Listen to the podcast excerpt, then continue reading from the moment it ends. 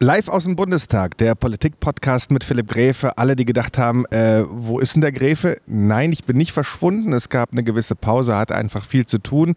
Jetzt äh, bin ich wieder da mit einer neuen Folge. Ich sitze jetzt im Paul-Löbe-Haus, riesen Betongebäude hier an der Spree mit Blick aufs Marie-Elisabeth Lüders Haus, aufs ARD Hauptstadtstudio und auf meinen heutigen Gast, äh, Christian Storch, 30 Jahre alt, Thüringer und er arbeitet für einen Abgeordneten, der und es war neulich Halloween. Für mich ist es der Horror, aber ich musste jetzt durch. Nein, Christian, Spaß. Äh, du arbeitest für einen Abgeordneten der Grünen. Ja, richtig. Für Sven Christian Kindler, den haushaltspolitischen Sprecher der Grünen Bundestagsfraktion. Also ihr wisst ja alle, ich bin Mitglied der CDU. Ich habe hier auch mit vielen Leuten aus der CDU, auch mal aus der FDP gesprochen. Heute ist Christian da und ich bin sehr neugierig, äh, was Christian zu erzählen hat über die Arbeit in der Opposition. Ja, was machst du eigentlich? Ja, wir äh, versuchen äh, das herauszufinden, was gerade nicht gut läuft, äh, Vorschläge zu machen, wie es besser laufen kann und äh, die Regierung natürlich äh, heftig dafür zu kritisieren, sodass sie auch einige unserer Vorschläge ähm, umsetzt, mittelbar. Oft werden natürlich unsere Anträge direkt abgelehnt, aber einiges nimmt sich die Regierung dann doch zu Herzen und ähm, ja, folgt einem dann vielleicht auch mit Verzögerung. Ein Jahr später oder ein halbes Jahr später kommt dann ein ähnlicher Antrag und dann merkt man, man hat doch ein bisschen was bewegt. Also wir beide haben uns ja tatsächlich über Twitter kennengelernt. Das soziale Netzwerk, das von normalen Menschen kaum genutzt wird, aber wo viele Leute aus dem Politikumfeld, auch aus der Gaming-Szene, aus der journalistischen Szene unterwegs sind. Und da ist mir aufgefallen, dass du manchmal schon sehr heftige Angriffe fährst, zum Beispiel auf den Bundesverkehrsminister Andi Scheuer oder auch auf andere Leute aus den regierenden Parteien. Gleichzeitig äh, haben wir uns da auch so ein bisschen gekabbelt, haben aber auch gemerkt, naja, also wer mich kennt, weiß, so die Grünen schätze ich jetzt persönlich nicht so sehr als politische Kraft, aber ich habe natürlich Sympathien für einige ihrer Mitglieder oder auch Anführer. Auch dich finde ich sympathisch. Nachdem wir uns kennengelernt haben bei Twitter, haben wir gesagt, komm, wir treffen uns mal auf einen Kaffee und äh, daraus äh, wurde jetzt auch hier dieses Gespräch, daraus entstand dieses Gespräch. Hm, was macht die Oppositionsarbeit aus? Du sagst, ihr kritisiert die Regierung und ein Jahr später machen die dann doch, was ihr wollt. Ist es wirklich so? Naja, zum Teil. Also Hälfte, Hälfte würde ich sagen. Aber man hat schon einige Erfolge, an denen man sich hochzieht. Wir haben zum Beispiel im letzten Jahr äh, verhindert, dass der Mautbetreiber äh, Toll Collect, der Lkw-Mautbetreiber, wo die Bundesregierung lange geplant hatte, ihn erneut zu privatisieren, dass sie das äh, abgeblasen haben, weil sie eben auch den extremen Gegenwind gemerkt haben, weil sie gemerkt haben, der Recht Rechnungshof ist dagegen, die gesamte Opposition ist dagegen. Es gibt äh, auch innerhalb der wissenschaftlichen Szene viele Leute, die sagen, das ist keine gute Idee und das ist halt ein Milliardenprojekt von Auftrag 10 Milliarden Euro so. Und wenn man da merkt, innerhalb eines Jahres kehrt sich die Position der Bundesregierung um, dann kann man zumindest so zur Hälfte und das machen wir, das auf unseren Zettel schreiben und uns dann auch einbilden, dass wir da die Bundesregierung bewegt oder getrieben haben. Und das sind dann die schönen Erlebnisse, wo man äh, sich dann hochzieht. Es gibt natürlich auch viele, viele Niederlagen, die man so erleidet, viel, was man kritisiert und wo sich überhaupt nichts bewegt und man sich natürlich dann auch frustriert denkt, warum räumen die das nicht ab? Ähm, die könnten uns sozusagen inhaltlichen Gefallen tun, die könnten uns auch ein Schnäppchen schlagen, indem sie dieses Thema einfach uns wegnehmen oder das politisch bearbeiten, weil der Problemdruck äh, natürlich objektiv ist oder auch andere sagen, er ist da. Ja, und das ist so ein bisschen die tägliche Arbeit. Also rauszusuchen, äh, was sind Themen, wo lässt die Regierung gerade ein bisschen schleifen, was hat sie sich im Koalitionsvertrag vorgenommen, was ist noch nicht so ganz umgesetzt. Aktuell zum Beispiel 1000 Bahnhöfe-Programm, ähm, da schleift es ein bisschen und dann versucht man eben kritische Nachfragen zu stellen. Wir haben da verschiedene Instrumente, die mündliche Frage im Plenum, die schriftliche Frage innerhalb einer Woche beantwortet, äh, muss beantwortet werden. Ähm, die kleine Anfrage hat zwei Wochen Frist, die Berichtsbitte als Haushälter extra nochmal hat auch zwei Wochen Frist. Dann schreiben wir natürlich auch einen Haufen Briefe äh, öffentlich, auch um Druck zu erzeugen und arbeiten auch mit den Antworten. Man ist auch sehr viel im Kontakt mit Journalisten, versucht das zu vermitteln, was passiert ist, weil Politik ja sehr, sehr komplex ist. Auch die Antworten aus dem Ministerium teilweise sehr, sehr schwierig zu verstehen sind. Also man muss auch sehr viel sich mit Journalisten treffen, mit ihnen telefonieren und das einordnen ähm, und auch deutlich machen, wo man jetzt da politisch eigentlich den Hebel sieht, äh, wie das anders gehen soll. Na, wir können natürlich nur hier einfach draufhauen, sondern müssen auch immer ein Alternativkonzept hinlegen, eine konstruktive Idee und sagen, ja, und genau so müsste man das auch besser machen. was mir ja auffällt, sobald man im politischen Betrieb arbeitet, hat man ja Einblick in sehr viele komplexe Situationen. Auch du hast jetzt, glaube ich, schon fünf, sechs, sieben Dinge genannt, von denen der normale Mensch, der normale Philipp oder die normale Doreen da draußen noch nie etwas gehört haben oder wenn dann vielleicht vor vielen Jahren im Politikunterricht in der Schule einmal gehört und fünf Minuten später vergessen. Äh, man merkt, wir alle, also sowohl die Leute, die für die sogenannten Regierungsparteien arbeiten, als auch du, der jetzt zum Beispiel für die Opposition, für die Grünen im Bundestag arbeitet, wir haben eine gewisse Detailtiefe. Gleichzeitig gibt es meiner Ansicht nach immer mehr Menschen, die sagen, das interessiert mich alles einen Scheiß. Ich habe keinen Bock auf diese Komplexität. Vielleicht würden die meisten es gar nicht so direkt sagen, aber so fühlen sie es. Wie schafft man es, gleichzeitig nicht als die Verbotspartei zu erscheinen und eher diese Komplexität darzulegen. Das ist ja, glaube ich, für die Grünen, die haben ein bestimmtes Image, die CDU hat ein bestimmtes Image, die AfD, die SPD, die FDP. Wie schafft man es da irgendwie rauszukommen und zu sagen, okay, also alles, was wir uns wünschen, geht halt auch nicht, aber wir haben die und die jene Vorstellung. Aber es ist kompliziert, Leute. Das können wir jetzt nicht über Nacht ändern. Ja und nein, sage ich mal. Also ich versuche immer zu differenzieren zwischen den beiden Bereichen. Was kann man über Nacht ändern? Was geht politisch morgen zu machen? wo fehlt aber einfach der politische Wille. So. Und äh, was ist wirklich komplex, was kann man als Bundestag nicht alleine machen zum Beispiel, wo braucht man einen Bundesrat, wo muss man EU-Beihilferecht prüfen und so weiter. Also es gibt auch viele Felder, da ist das so. Aber es gibt auch einzelne Felder, da kann man politisch stark zuspitzen. Ähm, und es ist auch möglich, weil man es über ja, Nacht quasi verändern kann. Ehe für alle war ein tolles Beispiel so. Da hat äh, über Jahrzehnte der politische Wille gefehlt, es zu ändern. Es war aber nicht großartig schwierig so. Man musste nicht irgendwie die EU fragen oder die Kommission oder vor irgendein Gericht ziehen, um das zu klären, sondern da konnte man äh, das machen, wenn man das wollte. So. Und das hat man dann auch gemacht. Lkw-Maut ist ein ähnliches Beispiel. Das, die kann man morgen erhöhen, wenn man das will. So. Und damit kann man starke Anreize schaffen, in einem gewissen Bereich Güterverkehr zu verlagern und so weiter. Ähm, und da muss man auch, äh, glaube ich, Komplexität nicht reduzieren, sondern da kann man ganz gezielt zuspitzen und äh, das ist auch legitim. Ähm, in anderen Bereichen macht man sich natürlich hochgradig unglaubwürdig, wenn man so tut, als wäre das so. Deswegen muss man diese beiden Bereiche, glaube ich, immer gut unterscheiden. Ähm, die AfD macht das ja teilweise und äh, tut dann so, als wäre das morgen möglich, keine Ahnung, alle Ausländer rauszuschmeißen oder irgendwie sowas. Ähm, dass das nicht funktioniert, unabhängig davon, dass man das natürlich moralisch nicht will, ist auch klar. Ähm, ja, wie schafft schafft man das, äh, es zu kommunizieren? Also ich glaube, man muss alle Kanäle nutzen, die man hat sozusagen. Äh, man muss auch sehr viel über äh, persönliche Ansprache gehen, also auch über den Abgeordneten, äh, der das über die Kanäle sozusagen macht, über Social Media, aber auch von der harten Wahlkreisarbeit sozusagen entbindet einen nichts. Also auch immer wieder an den Stand stellen auf dem Wochenmarkt sozusagen, auch wenn nicht Wahlkampf ist und die Sachen erklären. Äh, wir machen das jetzt auch viel, dass äh, mein Abgeordneter dann mit in Hannover ist, in den sitzungsfreien Wochen und da eben verschiedene Veranstaltungen hat und den Leuten ganz ganz einfach äh, versucht zu erklären, was wir auf Bundesebene eigentlich alles Großes machen wollen, ohne diese ganzen Fachbegriffe, die ich dann so drauf habe. Da hast du natürlich recht, da bin ich genauso tief drinne und äh, teilweise dann auch unreflektiert. Ähm, ja, also das muss man machen und äh, das müssen, glaube ich, auch äh, alle sozusagen im politischen Raum machen. Also auch wir beide äh, haben ja bekannte, verwandte Leute, die mit Politik nicht so viel zu tun haben wie wir. Das sind eigentlich alle, die hier nicht arbeiten und äh, müssen das erklären. Äh, deswegen bin ich auch gerne in den Podcast gekommen, weil das natürlich auch eine gute Möglichkeit ist, um schwierige Themen ein bisschen zu de dekonstruieren, so ein bisschen die, ja, auch dieses Abgehobene von Politik so ein bisschen äh, zu dekonstruieren. Wenn ich jetzt an die Grünen denke, habe ich sehr gemischte Gefühle. Das habe ich ja schon angedeutet. Auf der einen Seite ist es für mich zum, im Großen und Ganzen eine Partei, die nicht besonders realistische Forderungen für die breite Masse stellt. Auf der anderen Seite gibt es durchaus äh, Leute wie zum Beispiel den Ministerpräsidenten in Baden-Württemberg oder auch äh, andere Top-Politiker hier, Ramona Popp in Berlin, die durchaus nicht nur persönlich sympathisch sind, sondern auch teilweise in Verantwortung gezeigt haben, dass die Welt jetzt nicht untergeht, wenn die Grünen mal entweder die Regierung stellen oder an ihr beteiligt sind.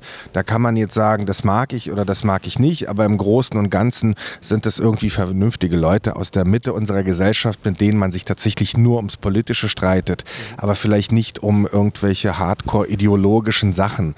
Wie bekommen die Grünen, und vielleicht kannst du da so eine Art Anwalt der Grünen jetzt spielen, wie bekommen die Grünen den Spagat hin, äh, diesen Trend, der ja jetzt auch äh, für sie spricht im Zuge der Klimawandel-Diskussion und der Fridays for Future-Demonstration, wie schafft man es, diesen Schwung mitzunehmen und jetzt nicht als die Verbotspartei oder die Anti-Auto, Anti-SUV, Anti-irgendetwas Partei daherzukommen?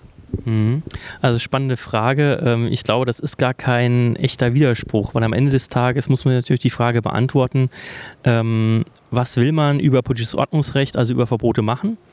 Ähm, und wenn man eine Antwort darauf hat, äh, dann sollte man sie auch sagen. So. Und wenn der politische Gegner das dann natürlich nutzt, um das Label der Verbotspartei aufzustempeln, äh, wie es in anderen Fällen der FDP geht, über Privatisierungspartei und ähm, äh, ja, Hotelierspartei und so weiter, ähm, dann ist das sozusagen äh, ein nachgelagertes Problem. Weil wenn ich mir sicher bin, dass ich das will, so, dass ich einen äh, Verbot will von NOx zum Beispiel in Motoren oder wenn ich eben will, dass ich das technologisch anreize, ähm, dann muss ich auch dazu stehen so und äh, dann ist es halt eine kommunikative Aufgabe, äh, den Leuten zu vermitteln, dass es eben nicht äh, eine gute Idee ist, das über andere Möglichkeiten zu machen. So. Ähm, auf der anderen Seite ist natürlich für die Grünen auch klar, dass wir nicht alles verbieten wollen, um jetzt auf, die, äh, auf das Argument an sich zu, zu sprechen zu kommen, sondern da geht es auch viel darum, dass man äh, sich überlegt, wie viel Zeit hat man eigentlich noch, um gewisse Probleme zu lösen. Ja, und Klima, äh, die Klimadiskussion ist natürlich für uns ein totaler Schwunggeber, der auch uns intern nochmal klar gemacht hat, dass was wir uns früher gar nicht getraut haben zu fordern, das ist eigentlich jetzt die Zeit, äh, uns das zu trauen, weil wir haben genug Rückhalt, unter anderem von Fridays for Future, aber auch von vielen Wissenschaftlern und vielen anderen Aktiven, äh, die sich freuen und uns ermuntern, genau das zu fordern, äh, was notwendig ist sozusagen im Zuge der Klimakrise. Und von daher nehmen wir diesen Schwung eigentlich gut mit. Und ähm, ich glaube auch nicht, dass es so ist, dass das irgendwie dazu führt, dass man sagt, man verändert jetzt sein Programm so grundsätzlich oder man geht in irgendeine ganz andere Richtung und äh, sondern das ist eigentlich eine ja eine Weiterentwicklung, die man nehmen kann, auch in Diskurs mit diesen Leuten und ja ich sehe bei den meisten Parteien, bei CDU, bei SPD, auch bei den Grünen, eine gewisse Spaltung bei bestimmten Themen. Thema Migration, Thema Mobilität mittlerweile, Thema, wie gehen wir mit dem Klimawandel um. Es gibt sozusagen diese moderaten Kräfte oder diese progressiven Kräfte.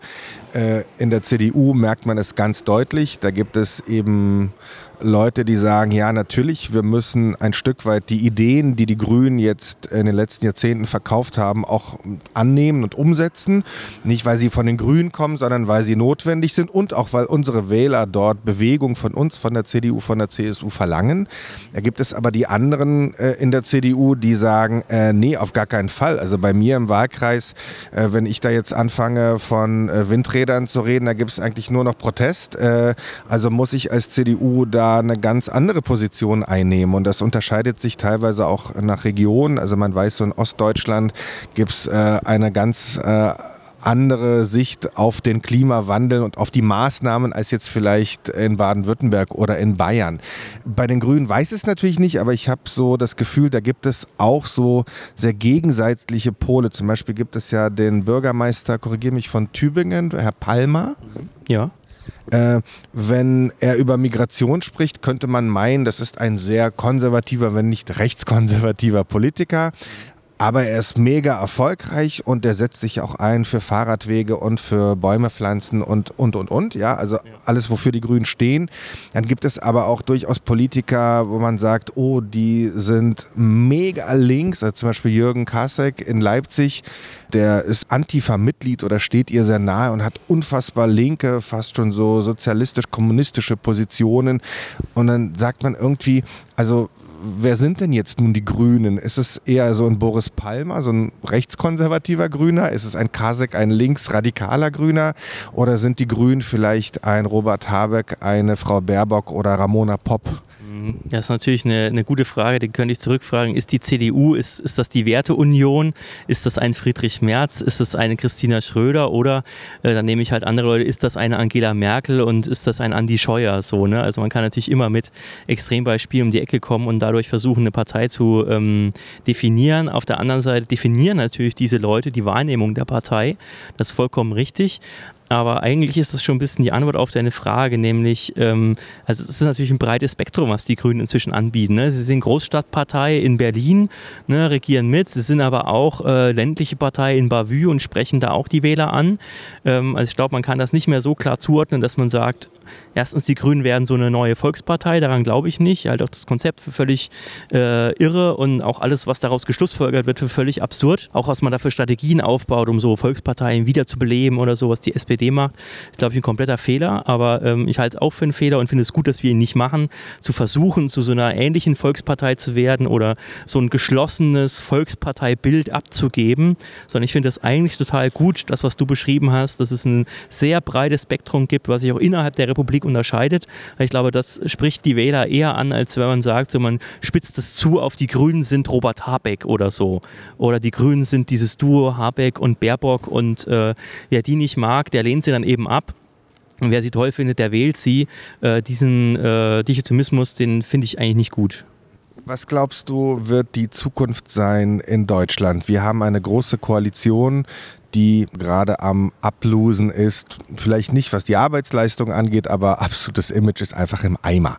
Also da sind wir uns, glaube ich, alle einig und es wird aus allen Richtungen ähm, schon innerhalb der CDU und CSU aufeinander geschossen und wenn dann noch die anderen dazukommen, dann ist es äh, de facto ein Krieg um irgendwelche Identitätsfragen und äh, ist jetzt der Richtige an der Spitze oder ist es die falsche an, an derjenigen Stelle und da gibt es nicht wenige, die sagen, Mensch, äh, die SPD, die liegt irgendwie am Boden. Die Grünen sind eben die neue, wenn man so will, der neue Gegenspieler gegen die Union. Gleichzeitig gab es ja in den letzten, würde ich sagen, 10, 15 Jahren immer wieder Begehrlichkeiten nach Schwarz-Grün. Und das könnte ja vielleicht auch Realität werden, wenn es zu Neuwahlen käme. Wie stehst du dazu? Hm, ich glaube erstens nicht, dass es zeitnah zu Neuwahlen kommt. Äh, ich glaube, äh, der Herr Scholz wird äh, diese Wahl um die Parteivorsitz zeitnah für sich entscheiden und er hat ja auch gesagt, er will keine neue GroKo, aber das bedeutet eben auch, er will diese ordentlich zu Ende führen und diesen Eindruck hat er bisher gemacht und von dieser Position scheint er nicht abzurücken. Also wird er ganz normal diese GroKo zu Ende führen. Ähm, dass sich nur so wenig SPD-Parteimitglieder beteiligen, zeigt auch, dass der Leidensdruck innerhalb der SPD gegen die GroKo offensichtlich doch nicht so groß ist ist, wie Jusos und andere ihn deutlich machen wollen, weil man hätte diesen äh, Prozess auch so führen können, dass man sagt, ich, äh, wir sind hier das Duo, wir treten auf jeden Fall aus der GroKo aus, ihr müsst uns wählen, damit das passiert. Haben auch einige versucht, aber die haben eben nicht äh, in der ersten Wahlrunde, sind vorne gelandet. Von daher Punkt 1, es wird keine zeitnahen Neuwahlen geben. Daher glaube ich auch, dass die nächsten zwei Jahre hart werden für alle Beteiligten. Einerseits für SPD und Union, diese äh, nenne ich jetzt mal ähm, ja nicht Liebeshochzeit weiterhin äh, fortzusetzen, ähm, hart um einige Dinge zu streiten, die am Ende dann kommen oder auch nicht. Grundrente ist jetzt auch so ein Ding, was sich seit Ewigkeiten zieht, wo auch die Leute in den Landtagswahlkämpfen, glaube ich, auch zu Recht gesagt haben, also es hätte uns geholfen, wenn wir vor den Landtagswahlen nochmal so ein Signal gehabt hätten, ne, wichtiges sozialpolitisches Thema kommt oder kommt eben auch nicht, also dass wir eine Entscheidung haben so. Aber äh, uns macht das natürlich auch schwierig, weil äh, wir müssen diesen äh, Prozess auch begleiten und äh, die Leute haben dann natürlich am Ende dieser zwei Jahre, glaube ich, eine sehr hohe Erwartungshaltung, weil die erwarten sich dann davon, das merkt man schon jetzt, natürlich einen Politikwechsel, einen Stilwechsel, was anderes, was Neues, so, ne? Und dann muss man aber mit einem politischen Gegner, den man hart bearbeitet, also der Union zum Beispiel, und Union heißt ja auch CDU und CSU, muss man dann vielleicht auch äh, zusammenarbeiten in zwei Jahren und ähm, ja, das verlangt verlangt dann von allen, glaube ich, einen großen Sprung über den eigenen Schatten, also sowohl von der Union, weil wir sie eben, äh, also wir werden nicht aufhören, sie zu kritisieren und das zu kritisieren, was aus unserer Sicht nicht gut läuft und die werden auch ihre Perspektive auf uns nicht einschränken und sagen, ja, also mit diesen verrückten Grünen und die sind ja so links oder die sind ja so rechts wie der Palmer und so, mit denen kann man ja auch nicht zusammenarbeiten. Also diese Erzählung, dass die zwei Jahre lang weitergehen, macht es nach zwei Jahren, glaube ich, einfach sehr schwer, in Koalitionsverhandlungen auch Vertrauen aufzubauen, konkrete Projekte zu definieren. Also wenn man das will, wird das ein hartes Stück Arbeit. Auf der anderen Seite bin ich mir auch nicht so sicher, ob sich die SPD nicht irgendwann wieder fängt, so oberhalb von 15 Prozent. Und dann könnte es ja auch für andere Bündnisse spannend werden. Also wenn wir 20 haben, äh, die SPD 18 und die Linken irgendwie so 10, dann könnte das auch für ein anderes Bündnis reichen, was ich mal ganz spannend fände. Insbesondere die Union öffnet sich ja jetzt auch ein bisschen Richtung Linkspartei. Und ähm, ja, wer weiß, vielleicht ist das auch eine spannende Option. Also ich finde es auf jeden Fall gut, dass es nicht klar ist, dass die nächste Regierung auf jeden Fall schwarz-grün wird, sondern dass da vielleicht auch andere Optionen denkbar sind. Tatsächlich ist ja gefühlt alles im Umbruch. Gleichzeitig ist auch alles irgendwie oll und verkrustet. Äh, ich merke das auch immer in Gesprächen mit Freunden oder auch hier im politischen Betrieb mit Leuten, die ja tagtäglich damit zu tun haben. Keiner weiß nichts. Ja, das ist so ein, so, so ein Zustand, wo man denkt, also irgendwie geht es uns ja allen ganz gut und oder zumindest nicht besonders schlecht. Ähm, aber in vielen Bereichen sind die Strukturen verkrustet oder die Hackfressen gefallen mir gerade nicht, die da an der Macht sind und ich hätte vielleicht gerne andere. Und es gibt ja auch genug Leute bei allen Parteien, die in den Startlöchern stehen, in der zweiten, dritten, vierten Reihe. Das müssen jetzt auch nicht unbedingt Hinterbänkler sein, äh, die schon im Bundestag sind, sondern Leute auch aus der Kommunal- oder aus der Landespolitik. Und irgendwie geht nicht so richtig vorwärts. Es ist aber auch alles nicht so richtig schlimm. Und ich finde diesen Zustand rein emotional anstrengend und man merkt es zum Beispiel auch bei den Zuschriften, die man von den Bürgerinnen und Bürgern bekommt oder auch von den eigenen Wählern, die sagen, Mensch, das kann doch hier nicht sein. Die anderen sagen, nee, es ist alles okay, macht weiter so. Und irgendwie äh, hat man das Gefühl, man steht zwischen allen Stühlen, zwischen unfassbar vielen Begehrlichkeiten. Und wenn man dann auch noch morgens Twitter anmacht und da sind nur die richtig irren Leute unterwegs, die äh, krasse Maximalforderungen stellen und nebenbei noch ein paar Leute einen beleidigen, dann denkt man sich, okay, Politik Politik, was soll eigentlich der ganze Scheiß? Okay, du sagst, die SPD wird sich wahrscheinlich weiter an der GroKo beteiligen. Die Grünen haben sehr hohe Erwartungen geweckt. Könnt ihr dem dann gerecht werden? Übrigens, egal in welcher Konstellation? Das ist natürlich eine Herausforderung, aber ich glaube, äh, das hängt einfach von dem ab, äh, wie stark einen die Wähler machen. Wenn einen die Wähler 25 Prozent geben und man geht in eine GroKo mit einer ähm, eine neue GroKo sozusagen dann mit einer Union, die vielleicht 30 hat, so, die vielleicht nur äh, fünf Punkte vor einem liegt, ähm, dann hat man eine ganz andere Machtbasis, auch um zu sagen, äh, wir setzen das jetzt durch. So. Oder man ist in einer Dreierkoalition, wie beim letzten Mal Jamaika, ne, der kleinste Partner und kriegt dann eben auch das kleinste Stück vom Kuchen, dann kann man die Erwartung nicht so leicht erfüllen. Ne? Also das ist natürlich so der erste Faktor. Ähm, und der zweite ist auch ein bisschen, tragen sich die Themen, die einem wichtig sind, sozusagen auch weiterhin ähm, so weiter, dass sie die Union auch für relativ wichtig erachtet. Also muss man alleine für sie kämpfen oder wenn man dann am Koalitionsverhandlungstisch sitzt, kann man dann sagen, pass mal auf, wir beide wollen ja das, ja, und dann sagt die Union, ja, stimmt, ja, das haben wir euch jetzt drei Jahre nicht gegeben, weil ihr halt der politische Gegner seid, aber jetzt, wo wir zusammenarbeiten, klar, können wir das machen, da haben wir auch schon was in der Schublade und äh, das machen wir nicht nur so wie ihr, sondern machen das doppelt so groß. Ja, das kommt ja auch auf die Verhandlungsstrategie an, ob der Gegner am Ende entsch äh, entschieden hat, dass es für ihn auch ein Thema ist, wo er am Ende von profitieren möchte. Ansonsten kann es natürlich für die Union sein, äh, wir trotzen ihr viele Themen ab, äh, profilieren uns damit und werden beim nächsten Mal, das hat ja Bavü auch klar gezeigt, dass es das funktionieren kann, ähm, stärken dann unsere Kompetenzen in den Themen Umwelt, Klima noch weiter und äh, ja, bleiben dann auf Augenhöhe mit der Union. So, daran muss sie kein Interesse haben, naturgemäß.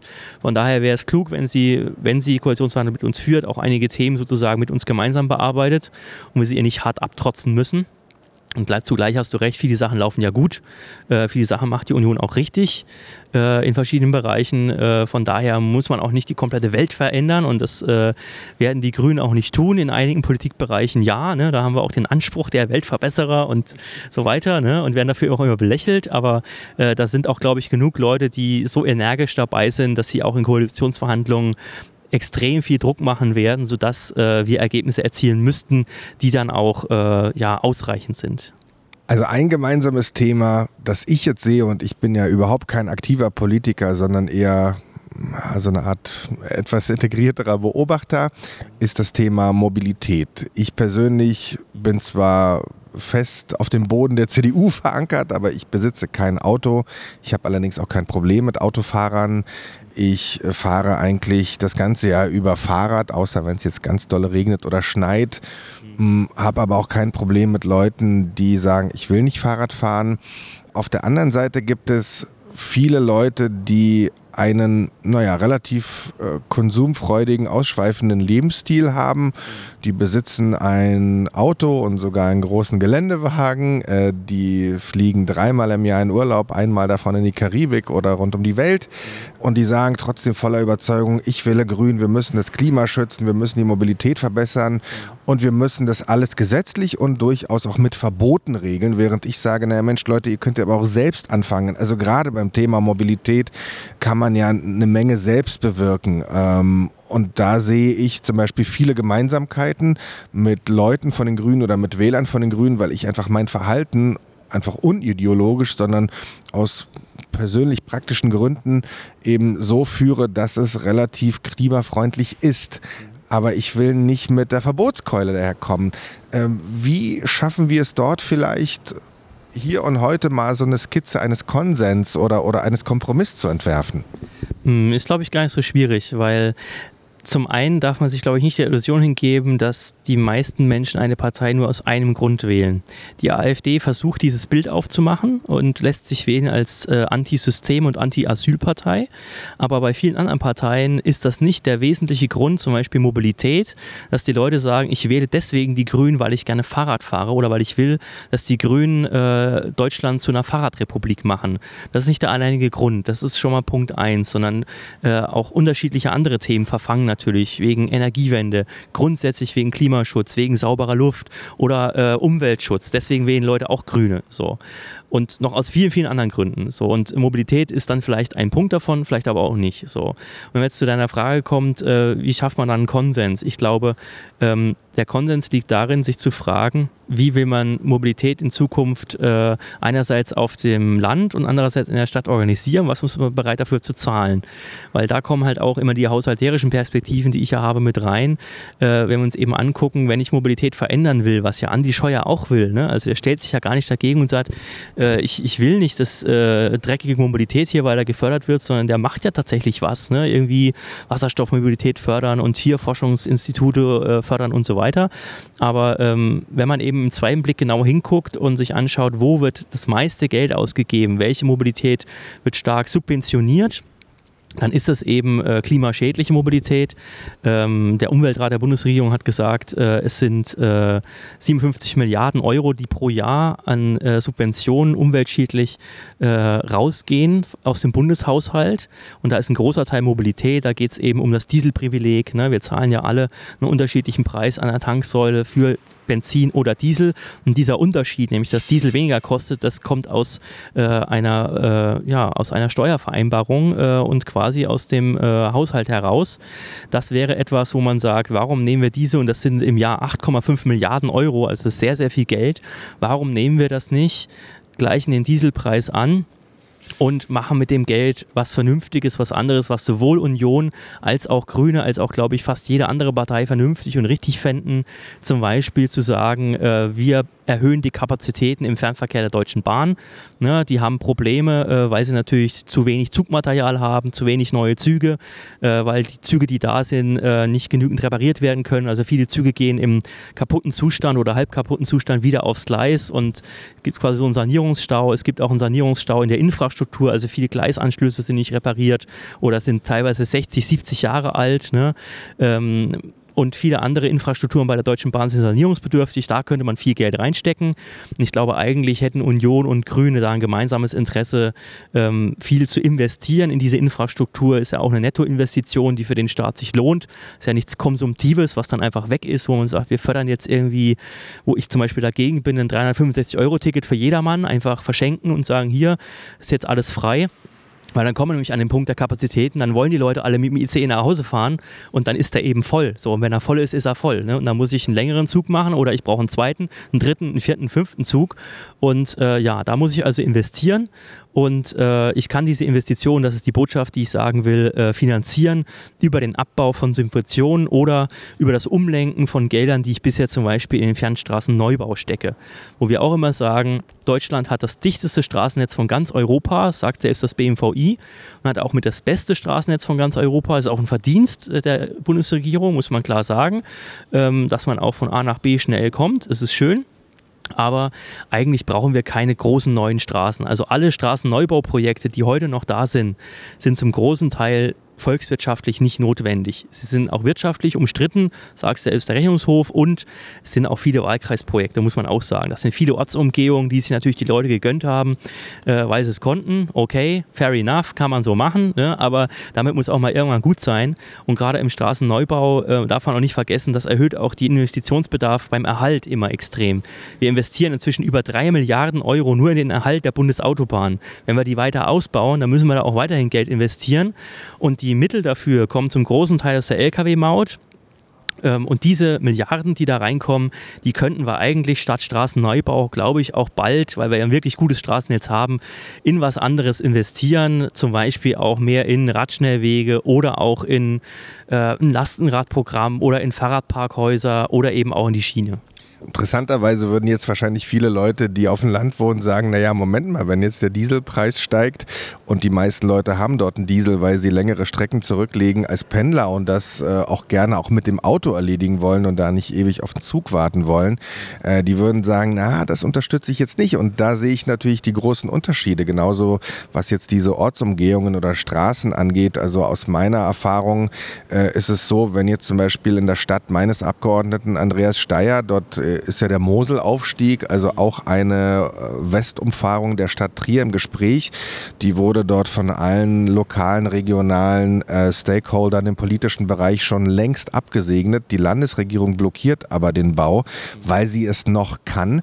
Und dadurch entsteht in der Stadt massiver Stau. Ähm, und da würden jetzt auch die Experten sagen, nee, nee, also so eine Umfahrung ist nicht äh, unwirtschaftlich oder nicht notwendig, sondern die ist notwendig im Übrigen auch für weniger CO2-Ausstoß in der Stadt und äh, für eine bessere und sauberere Luft in der Stadt, weil dann natürlich der ganze Verkehr, wenn er im Stau steht, gibt es ja viel mehr schädlichere Abgase, als wenn der Verkehr rollt und es nicht andauernd Stop and Go gibt oder eben diese riesenlangen Staus. Aber ich denke, ich glaube, bei sowas wird man sich sicherlich einigen können. Auf jeden Fall merkt man, es gibt bei sehr vielen Menschen einen gewissen Wunsch nach Veränderung, auch bei den Personen. Und äh, da gibt es ja immer wieder Kritik an diesen Personaldebatten. Und ich sage nie, die müssen sein. Natürlich ist es nicht immer schön für die eine oder andere Partei, in der es gerade eine Personaldebatte gibt, aber verdammt nochmal, dafür sind Parteien ja auch da, dass man dort eben die besten, die charismatischsten, die in dem Moment fähigsten Leute nach vorne stellt und ja auch darüber öffentlich diskutiert. Mhm. Ähm, bei den Grünen gab es das auch. Im Moment seid ihr ja geschlossen. Bei der CDU geht es jetzt drunter und drüber.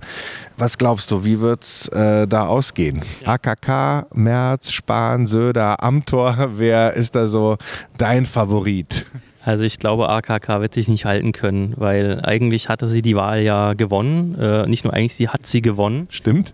Und ähm, sie hat äh, einen Generalsekretär, der äh, schwächer ist, glaube ich, als viele gedacht haben von außen. Ähm, und der sie auch nicht wirklich schützen kann in diesem Kampf, in dem sie gerade drin ist, ähm, der selber sozusagen im Feuer steht und die Feuerprobe noch nicht bestanden hat und wo auch, auch viel Austesten ertragen muss von unterschiedlichen Leuten. Und es gibt unheimlich viele Leute, die äh, trauen ihr diesen Job nicht zu. Die sehen auch die Fehler, die sie macht, objektiv, äh, die sie macht, äh, die ja nicht nur wir jetzt so sehen, oh, AKK hat einen Fehler gemacht, sondern die Republik spricht ja darüber, also auch nicht nur die CDU.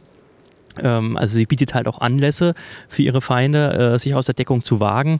Und dass sie das jetzt alle zusammentun, ist natürlich für sie durchaus gefährlich.